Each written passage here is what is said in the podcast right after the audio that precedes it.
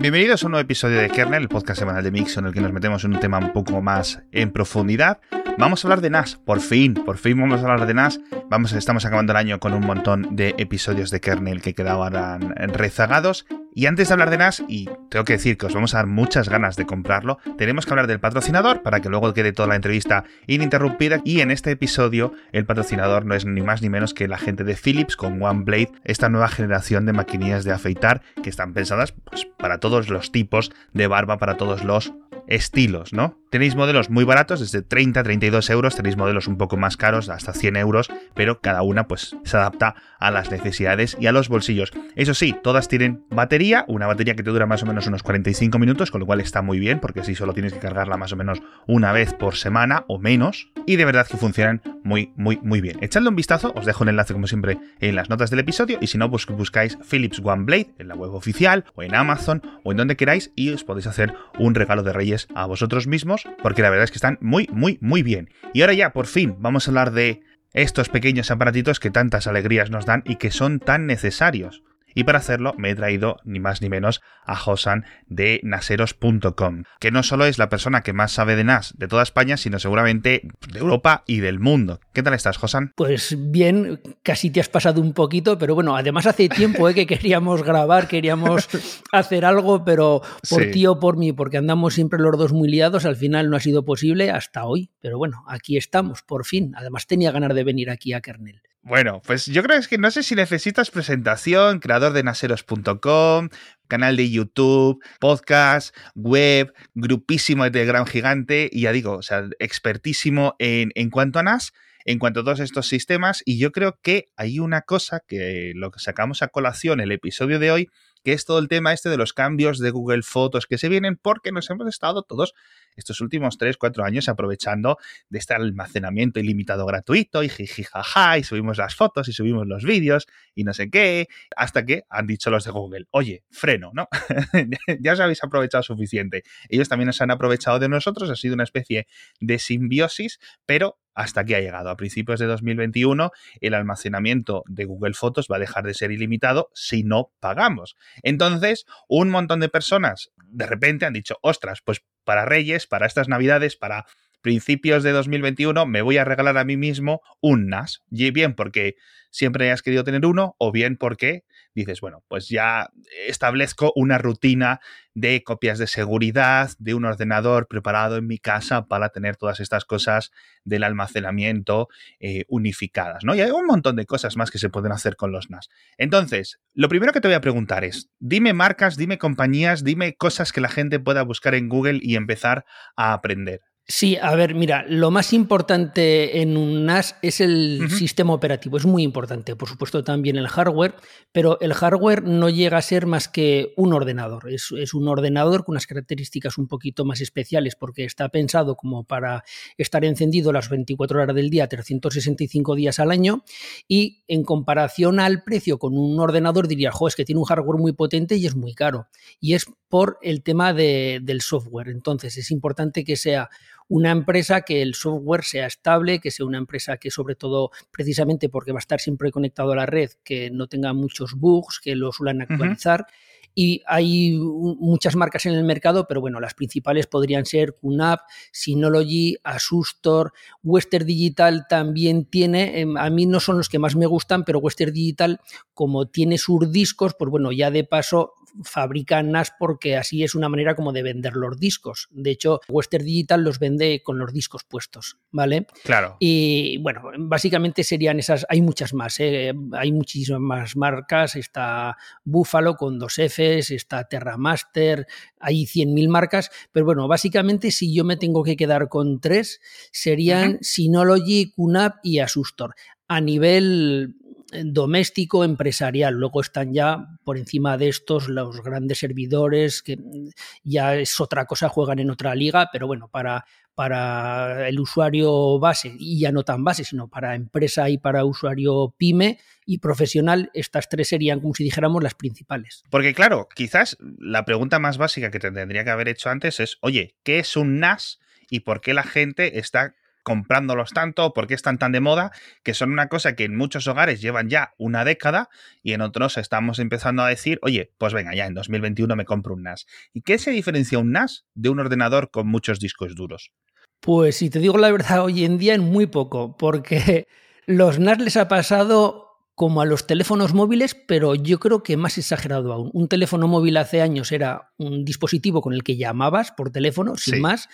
Luego le metieron los SMS, luego una cámara de fotos muy mala que hacía unas fotos de pena y ahora ya un, teléfono móvil básicamente ya hacer de todo. Es, un ordenador, ves vídeo, chateas, bueno, hacer de todo. Pues los NAS es lo mismo. Un NAS son un conjunto de discos en una caja que se conectan en vez de a través del USB, como mucha gente está acostumbrada a conectar un disco duro por un USB a un ordenador, se conectan a través de la red, se conectan a través del router, vamos a dejarlo ahí. Y luego tú te conectas a través de la red por tu red local en tu casa o te puedes eh, conectar desde fuera de tu casa como si fuera un Dropbox, para explicarlo de una manera rápida. Entonces, los NAS hace años eh, básicamente eran unos discos a los que tú les metías y sacabas datos, sin más, no hacían otra cosa, eran discos duros, solo que en vez de ir por USB iban por red. Pero ¿qué ocurre? Que los NAS poquito a poco, como los móviles, le han ido implementando más funciones y más funciones y ahora básicamente hacen de todo. Y cuando digo de todo es de todo son reproductores multimedia, gestores multimedia, backup de las fotos, backup de los ordenadores, hacen descargar de, torrent para el que quiera descargar contenido multimedia. Bueno, pueden hacer infinidad de cosas. Son, le puedes colocar unos bloqueadores de publicidad para no tener publicidad en toda la casa en ningún dispositivo. Bueno, tienen ahora básicamente lo mismo que se puede hacer con un ordenador, se puede hacer con un NAS, ya dependiendo, claro, del, del precio, de la gama, del procesador, de las prestaciones que quieras, pueden hacer más o menos cosas o las hacen más o menos rápido, pero es que básicamente con un puedes hacer lo mismo que con un ordenador, es casi ilimitado lo que puedes hacer. Yo estoy probando un Synology que me han enviado unos días para probar, les he dicho, oye, vamos a hacer un episodio de NAS y me gustaría tocarlo porque es que el último Synology que yo toqué a lo mejor era hace 6, 7 años y es el, el 420J. Hemos comentado antes que es, un, es uno que tiene cuatro bahías para cuatro discos duros, con lo cual le puedes poner ahí teras y teras hasta que te aburras, que obviamente pues hay con muchos más espacios, mucho más almacenamiento, etcétera. Y me ha sorprendido el software, porque primero puedes acceder desde el móvil, puedes acceder desde el ordenador de escritorio para controlarlo, es una interfaz eh, web o una interfaz que luego se puede conectar a mil aplicaciones nativas del móvil, de iPhone, de Android, de lo que quieras.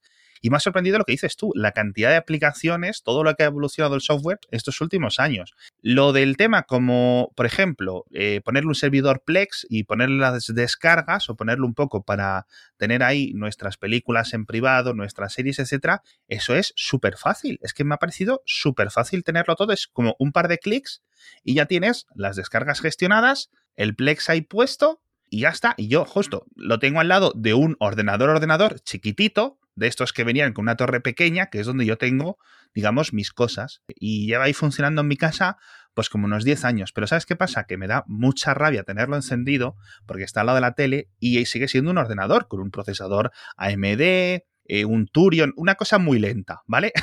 Sí, sí. Pero a su lado te está el, el, Synology, que vale, que sí, es cierto, es más moderno, pero que siempre, siempre, siempre está callado. O sea, es muy difícil que yo le escuche los ventiladores. Tiene dos ventiladores detrás, pero es que está reproduciendo vídeo 4K. Por ejemplo, el otro día le bajé una película 4K, 4K muy, muy, muy pesada, como de 40 o 50 gigas, y la pone al instante en mi tele porque imagino que tiene procesadores especiales, ¿no? Sí, y porque el consumo es muy bajo, porque claro, precisamente por eso están diseñados para estar trabajando siempre, para que no se calienten, para que metan un poquito ruido, y ya están pensados para eso. No es como un ordenador, y más los ordenadores como el que tienes tú para eso de hace unos años, que consumían mucho, son muy ruidosos.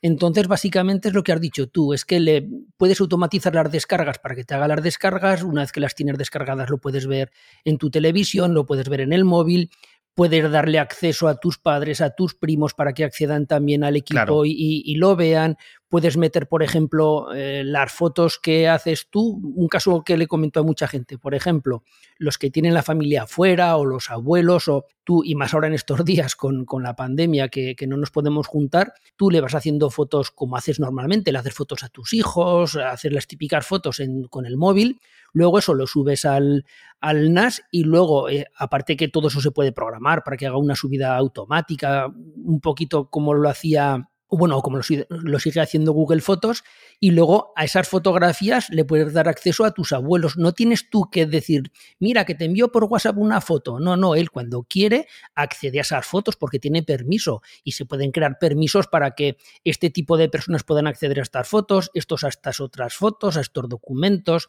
Es muy configurable. Como ya digo, es muy configurable, pero con un consumo muy bajo. Y esa es la gran diferencia, porque tú en cierto modo te puedes montar un NAS en tu casa con un ordenador viejo, pero tienes que mantener el software, lo tienes que actualizar, tienes que saber lo que haces, tiene que ser un, una placa y un procesador específico para servidor precisamente para que no meta ese ruido ni genere tanto calor. Entonces, con un NAS, eso ya el fabricante que sea ya te lo da hecho. Sí, y yo creo que de todas formas la opción está de tener una especie de Google Fotos o de un Apple Fotos local, ahora que no queremos, pues eso, imagina, Apple Fotos tiene un límite y ese límite de que no te venden más, no es que quieras o no quieras pagar más dinero, es que Apple no te vende más. Entonces muchas personas llegan a este límite y se enfrentan a una realidad de que, oye, ¿dónde meto mis vídeos? ¿Dónde meto mis fotos? ¿Qué hago con mis cosas? Porque, bueno, pues hay muchas opciones, tienes Dropbox, tienes Google Fotos, tienes el OneDrive, tienes un montón de historias pero al final realmente donde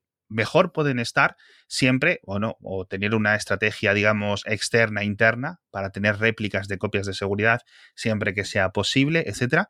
Pero puedes comprar un disco duro de 8 teras, no sé qué, y lo tienes en tu casa y en cuestión de un año ya lo has amortizado, ¿no? Sí, sí, y aparte eh, las copias, para que una copia de seguridad esté bien hecha, tiene que estar automatizada, porque claro. si, si tú dices, mira, yo todos viernes pincho el disco duro que tengo en un cajón, lo conecto al ordenador y hago un backup. Vale, pues muchos viernes es verdad que te vas a acordar y que lo vas a hacer, pero luego un viernes que tengo que salir de prisa, que me ha llamado la mujer, que tengo que salir de la oficina, que es que hoy he quedado con no sé quién, que hoy llego tarde a hacer un informe. Claro. Lo, lo vas dejando, lo vas dejando, lo vas dejando y la, para que una copia de seguridad esté bien hecha, tiene que ser algo que tú lo programas, tú lo dejas ahí y que cada noche, cada día, cada semana, como ya cada cual lo programa en función de sus necesidades, te haga un backup, te haga una copia. Y luego una cosa que tienen los NAS muy buena es unas copias que tienen incrementales que hoy que está tan de moda los ransomware es algo muy importante porque nadie está a salvo de que le cifren el ordenador con un ransomware. Claro. Bien en una empresa o bien eh, a nivel particular. Entonces, con este tipo de, de snapshot que se llaman, lo que hace es te hace una copia y al día siguiente te vuelve a hacer, al día siguiente cuando lo programes, te vuelve a hacer una copia, pero modificando solo lo poquito que ha cambiado esa copia de un día para otro. Si has escrito cuatro documentos, si has subido cuatro fotos, lo que sea. La copia inicial es la que más cuesta, pero una vez que la tienes hecha, ya, ya lo tienes hecho, ¿no? Entonces, ¿qué ocurre? Que funciona como Time Machine para los que sepan cómo es Time Machine en Apple. Entonces, ¿qué ocurre? Que a ti hoy te cifran el ordenador y te cifran el ordenador y te piden un rescate y teóricamente pierdes todos los datos. O ni siquiera te cifran el ordenador con un ransomware. Tú, por un descuido, por un error, por lo que sea, borras un archivo que era muy importante. O modificas un archivo y a lo mejor después de estar trabajando una semana en ese archivo, en lo que sea, te das cuenta, jolín, es que a mí me gustaba mejor como lo tenía hace una semana porque ahora he ido introduciendo muchos cambios y me doy cuenta que le he fastidiado y que estaba mejor hace una semana. No hay ningún problema. Tú vas una semana atrás, un día atrás, un mes atrás, dependiendo cómo lo tengas configurado, tienes ahí todas copias con un versionado en el tiempo y puedes recuperar ese archivo como lo tenías hace un día, hace una semana, hace un mes y, ya está. Entonces, que te cifran el ordenador, vale, pones la copia de ayer, ya está, tal como lo tenías ayer. Sin más, que borras un archivo hoy sin darte cuenta, bueno, pues te vas a la copia de ayer o de la semana pasada, da igual. Es, eh, tiene todas esas ventajas. La verdad es que son las, las funciones, el límite es la imaginación, todo lo que puedes hacer con los NAS. Y para el tema de las fotos, estuve mirando, hay una aplicación, por decirlo de alguna forma, ¿no? Yo lo que les llamamos aplicaciones, ¿verdad? Sí, sí, una aplicación.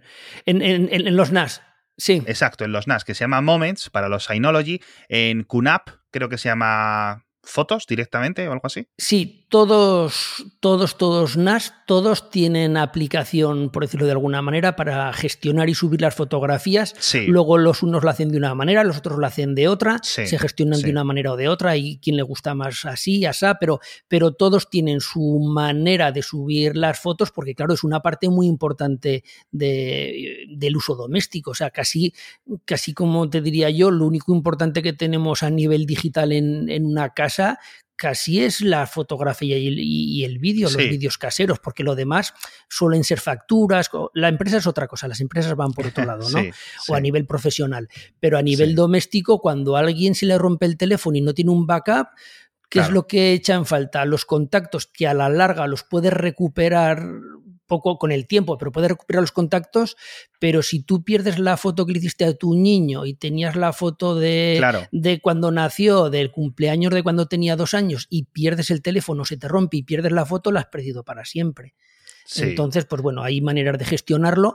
Y luego otra cosa que también tienen muchos NAS es, claro, no es tan potente como, como el de Google, ¿no? Pero también tienen su especie de inteligencia artificial, vamos a dejarlo ahí, un Machine Learning, que también es capaz de reconocer caras, animales, objetos. O sea, también tienen esa parte que tiene Google, no tan perfecta, porque claro, para eso Google nos ha dejado subir las fotos gratis, para entrenar sus, sus algoritmos, ha sido básicamente para eso, pero bueno, se defienden, no es igual de bueno, pero también tienen esa cosita allí, ¿sabes? O sea que es, es, casi lo que te da Google, lo puedes hacer con quien dice Google, Amazon o cualquier otra cualquier otro repositorio de fotos. Absolutamente. ¿Y cómo funciona Moments? Es decir, yo, por ejemplo, Moments puedo instalarla en el móvil y luego le doy acceso a mi galería y automáticamente va subiendo, va coordinando las fotos con el almacenamiento local luego las que tengo en el ordenador, etcétera, porque esto es separado de lo que hablábamos antes, ¿no? De las copias de seguridad de tu ordenador que automáticamente o incrementalmente las va haciendo todos los días o todas las semanas cuando lo digas.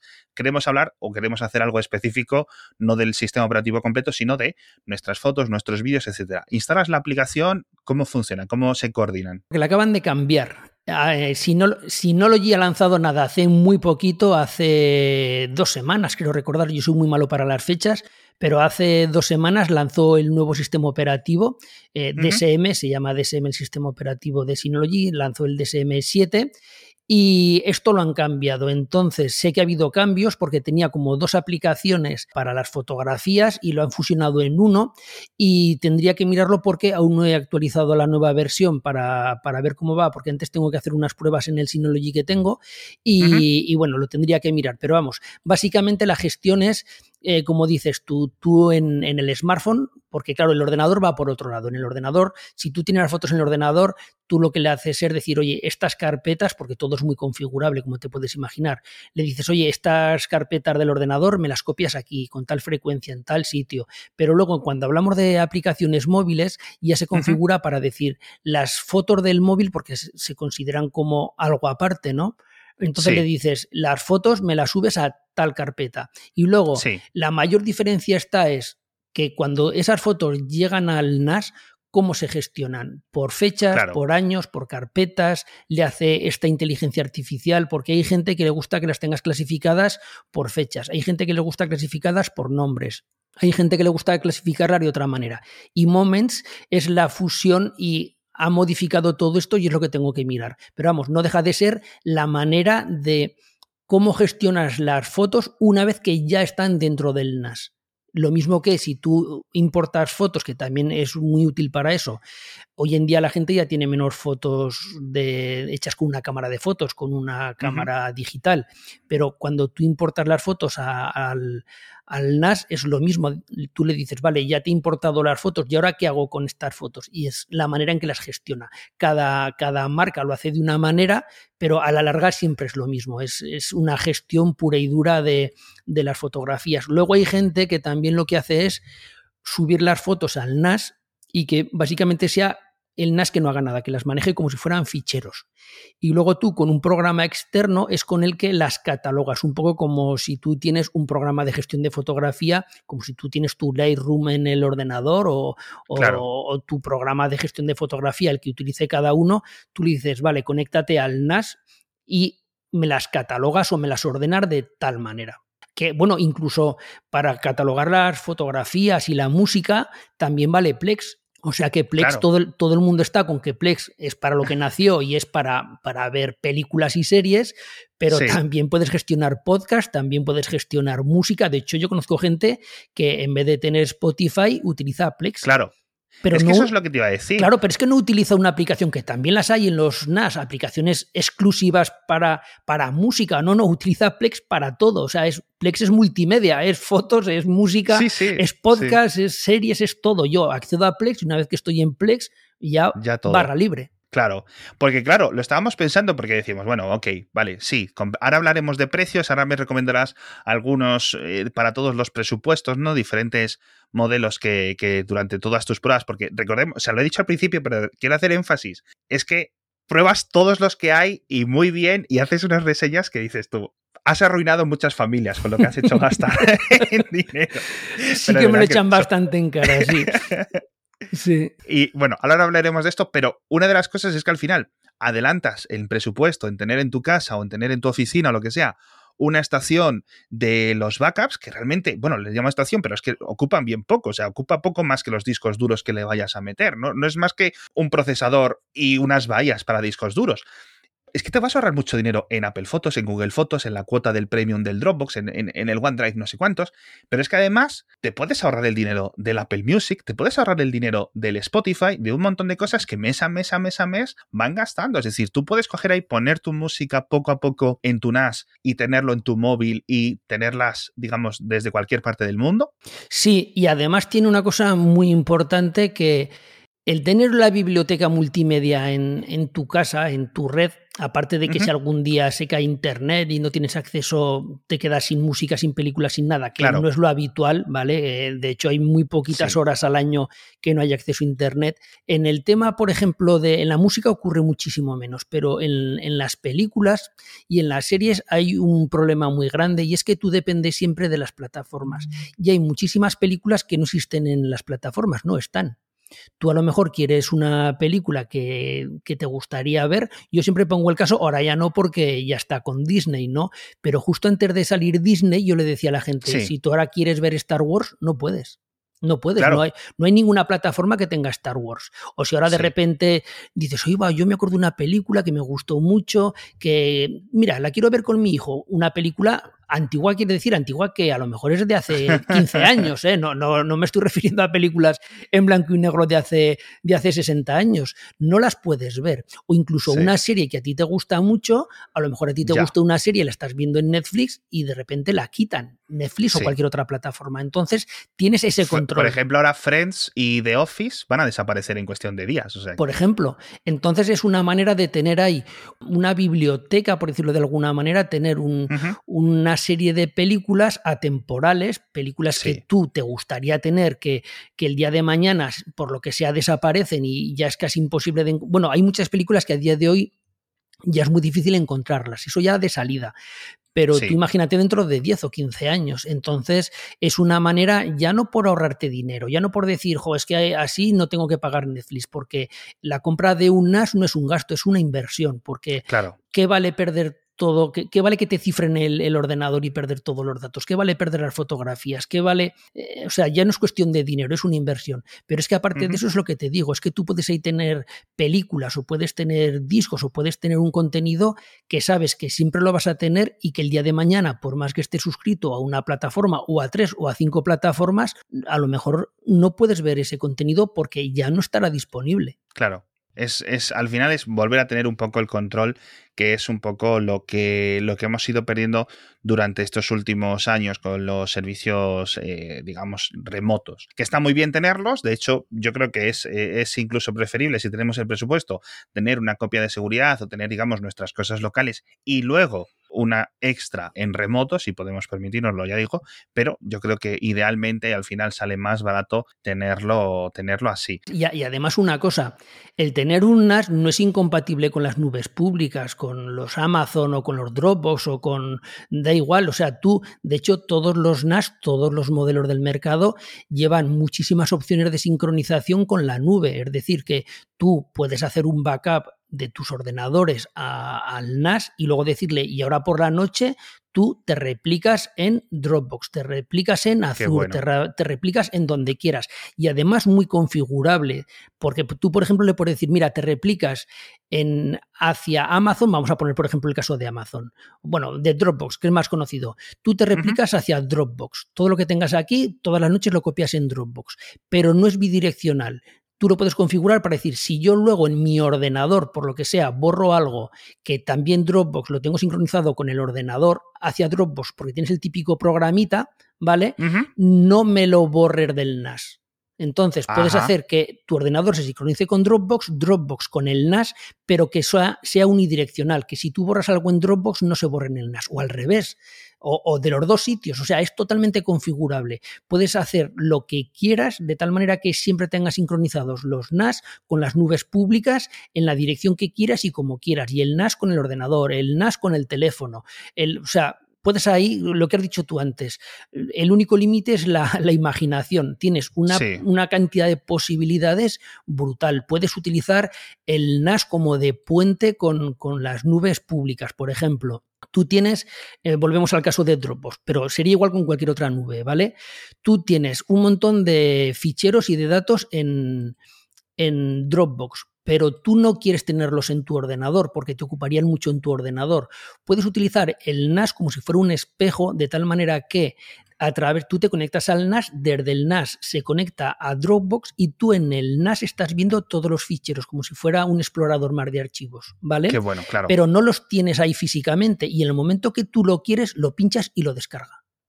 Ya. O sea, haría como una especie de espejo o un puente intermedio entre la nube pública y, el ordenador, sin tener que ocupar espacio en el ordenador y más hoy en día, según qué tipo de ordenadores tienes, ya sabes que si utilizas ordenador, ordenadores de Apple o de otras marcas que van muy justitos de, espacio de disco porque es muy caro, pues bueno, eh, son opciones. Eh, es, ya te digo, todas las opciones que quieras. La verdad es que las funcionalidades son, son, son ilimitadas. Entonces, recomiéndame. Yo quiero que ya, recomiéndame eh, unidades, recomiéndame por precios. En los 200 euros tenemos algo que merezca la pena, de Synology, de Knapp, de quien sea. Sí, a ver, mira, básicamente hay como dos tipos de, equipos dentro de los usos domésticos que serían los que tienen procesador ARM y los que tienen un procesador Intel. Los que tienen un procesador ARM están más limitados, son menos potentes, pero para todo esto que estamos comentando van muy bien. Es decir, para tener Plex, para la nube pública, la nube privada, hacer backups, todo eso van muy bien. ¿Para qué están más limitados? Cuando ya queremos hacer transcodificación, cuando queremos hacer ya cosas más avanzadas. Pero como, como NAS básico para entrar con un, con un equipo con ARM, para muchos es suficiente. Luego ya tienes los de procesadores x86, que ya son más caros, como es lógico, ya tienen más funciones. El sistema operativo es el mismo, puedes hacer lo mismo con unos que con otros, pero bueno, eh, a la hora de ir más fluidos, más rápidos, según qué cosas como la virtualización en los ARM no se puede hacer y sí que puedes instalar sistemas operativos completos en, como puede, puede ser un Linux o un Windows en un equipo con, con x86. Y luego en cuanto a modelos, depende mucho ya de los presupuestos. Eso sí, tenéis que tener en cuenta siempre que los precios de los equipos son siempre sin, sin, discos, es decir, que a un equipo de dos o de cuatro bahías, vamos a dejarlo ahí porque para uso doméstico no, la gente no se suele ir a equipos de ocho bahías ni nada así. Entonces tú miras el precio y te dice, este equipo vale 150, 200, 300 euros. Luego sí hay que sumarle los discos y según qué discos le pongamos, a veces vale más los discos que el equipo. Pero también puedes ir poco a poco. A lo mejor tú te puedes comprar un equipo de dos bahías, le metes un disco y el segundo disco ya se lo pondrás más adelante. O te compras uno de cuatro, le pones uno o dos discos y ya le pondrás los discos que le faltan más adelante. Eso también es, es, muy modular. Y básicamente sería eso. Tenemos los de la serie J, que son los como el que tienes tú. La serie J en Synology es la, la más barata, es la, la de gama de entrada, por decirlo así y luego ya de ahí daríamos el salto a, bueno, a las series, no las voy a describir todas porque hay muchas y lo mismo en QNAP, pero bueno, básicamente en Synology tendríamos las series J, luego en, en QNAP tendríamos, ahí va de otra manera, las designaciones y lo mismo en, en Asustor, pero bueno, es cuestión de que entren a, la web oficial y que miren, miren bahías, miren precios, miren de todo y básicamente lo único que tienen que tener claro es el número de bahías y el procesador. Hoy en día tenemos la ventaja que con dos bahías en los discos son de mucho tamaño, de mucha capacidad. Tenemos discos de 12, de 14, de 16 teras, por lo cual con un dos bahías tenemos para mucho almacenamiento. Y ya, claro, los de 4 nos dan la opción de hacer otro tipo de cosas. Nos da la opción de hacer un RAID 5, un RAID 6, un, bueno, otro tipo de, de cosas, ¿vale? Pero también otra cosa muy buena que tienen los NAS es que es los RAID, que ahora no lo voy a explicar, pero un RAID es que básicamente tú tienes varios discos y si un disco te falla, porque a la larga todos los discos fallan, no pierdes los datos. Sacas ese disco, te compras otro, se lo vuelves a poner y el propio NAS vuelve a reconstruir todo y vuelve a regenerar todos los datos. Entonces es una manera de que si te falla un disco, no perder los datos, que eso también es muy importante. Tú tienes como hemos hablado, un backup, tus fotos, tienes toda tu vida metida en un NAS y, si te falla el disco, como a mucha gente le ocurre, yo recibo muchos correos de gente que es que yo tenía en un cajón todas fotos de, de la familia y los vídeos de la boda, de tal, y lo tenía en un cajón y lo iba a pinchar ahora y no va claro, es que lo tenías en un disco y eso hay que tenerlo en, eh, por duplicado en un espejo que se llama de tal manera que son discos gemelos que lo que se graba en un disco se graba también en el otro y si no te falla por lo que sea, pues bueno, no pasa nada, tienes el otro disco con un, con un backup de sí mismo, por decirlo de alguna manera. Exacto. ¿Y qué recomiendas más? Que tengas, eh, vamos a ver, porque yo creo que para la mayoría vamos a tener esta duda, dos bahías o cuatro bahías y ¿qué es mejor tener por ejemplo, el de cuatro bahías, pero con discos duros de menor capacidad, o ir a por uno de dos bahías y comprar discos duros de 8 teras o de 16 teras o de un montón de teras. ¿Cuál es la mejor opción? A mí me gusta más tenerlos de cuatro bahías porque te da más juego. Te da, por ejemplo, no todo lo que se guarda en un NAS es vital. Es vital las fotografías, los vídeos domésticos, es vital los documentos del trabajo, pero a lo mejor la música o las películas que te has bajado no es vital. Claro. Entonces, entonces, ¿qué ocurre? Que si tú tienes un equipo de cuatro bahías, te da la opción de tener a lo mejor dos bahías con este tipo de RAID que te digo para, para tener ahí los datos importantes y luego tener otros dos discos libres, otras dos bahías para allí meter las series, las películas, cosas así. ¿sabes? Entonces, siempre tienes más granularidad, tienes más opciones de configuración con cuatro discos que con dos. parece que no, pero de dos a cuatro hay mucha diferencia. Pero claro, también está el problema de que es más caro. Claro, es que eh, entre que el equipo es más caro y que se le pueden meter más discos, todo encarece. Pero yo siempre recomiendo irse uno de cuatro que en uno de dos que tú quieres empezar y para lo que hemos hablado de, de probar con tu Plex, digo Plex, pero también se les puede poner Envy, se le puede meter otro tipo de servidores multimedia. Lo que pasa es que Plex es el más famoso. También está Jellyfin, que es gratuito, pero bueno, e, el, que quieras. Que tú quieres empezar por uno de dos bahías para empezar a probar, pues hazlo, mm, ya está. Tú es como todo en esta vida. La cosa es que empieces, que pruebes, que veas lo que es capaz de hacer incluso aunque sea un NAR de gama baja barato, ya ves lo que es, ves lo que hasta dónde puede rendir y bueno, el día de mañana ya darás el salto a uno más potente, más grande, con más bahías y con más recursos. Eso está claro. Siempre es mejor, es como lo que digo yo, siempre es mejor tener un mal backup mal hecho que no tenerlo. es así, es así. Sí, sí, sí, eh, Está más que claro, es que, es que yo tengo el backup mal programado y en vez de hacerlo todos los días lo hago cada dos semanas y me lo hace así, vale, sí, perfecto. Yo desde luego no lo haría así, no sería lo ideal, pero si tienes un problema a lo mejor has perdido los datos de dos semanas, de la otra manera has perdido todos los datos. Claro. Ya está. Claro. E, es eso. En fin, llegan los Reyes Magos, os podéis hacer este regalo a vosotros mismos, de verdad. Si queréis empezar 2021 sin problemas, sin estar con esta tensión de, ay, sé que tengo que hacer copias de seguridad, todo el mundo me lo dice, pero hasta que no ¿no? Hasta que no ocurre no nos acordamos de todas estas cosas.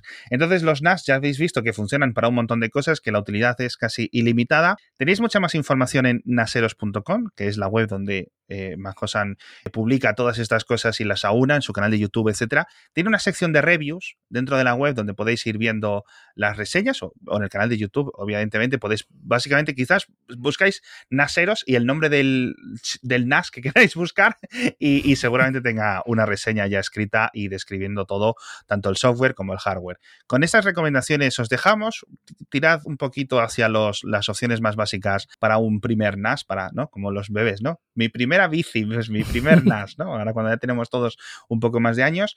Yo creo que la opción esa de cuatro bahías, aunque no las rellenes todas, aunque dejes una, dos o tres incluso eh, vacías al principio y poco a poco vayas añadiendo discos duros, es eh, yo creo que la opción recomendable porque al final la diferencia de precio no es, no es tanta. Bueno, y, y una cosa, Alex. Sí hasta el día de Reyes en Naseros estamos sorteando un equipo que vale 750 euros, o sea que a lo mejor te sale gratis. Pues, es cuestión de que vayan a Naseros y, ahí está explicado, además no se piden casi requisitos y son 750 euros. Además es un equipo muy, muy, muy chulo, tiene un diseño muy chulo y, viene con un router integrado, o sea que quién sabe, igual suena la flauta. Pues eso, el 3 es naseros.com y ahora mismo lo estoy viendo yo. La segunda noticia, este sorteo del NAS el router Amber Pro Plus valorado en 750 euros. Madre mía, yo a apuntar ya.